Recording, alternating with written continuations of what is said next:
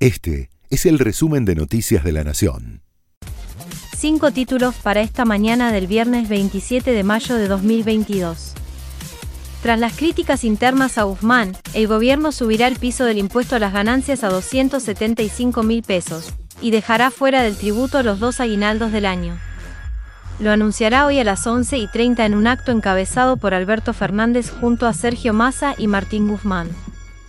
El Senasa dio marcha atrás y no deportará al perro Coco, que deberá hacer una cuarentena de 10 días en la aduana, tras recibir la vacuna antirrábica. Llegó el martes pasado a la Argentina desde Hungría con su dueño argentino, Franco Gavidia. Tenía vencido el certificado de la vacuna contra la rabia, por lo que el organismo no le habilitó la entrada y evaluó deportarlo o sacrificarlo.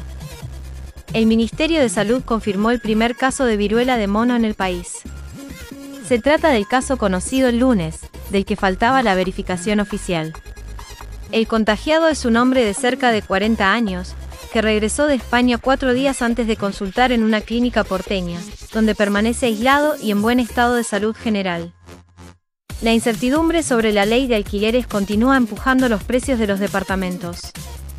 En mayo registraron aumentos mensuales de hasta un 9,3% y acumulan un 70% en lo que va del año en la ciudad de Buenos Aires. El alquiler de un dos ambiente ya ronda los 50 mil pesos y el de un monoambiente es de 43 mil pesos, por encima del salario mínimo. Con un gol, Boca derrotó a Deportivo Cali y pasó a octavos de final de la Copa Libertadores. Quedó primero en su grupo.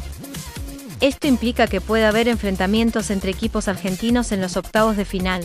Boca, River, Estudiantes y Colón no se cruzan en esa rueda, pero sí podrán toparse con Talleres o Vélez. Este fue el resumen de Noticias de la Nación.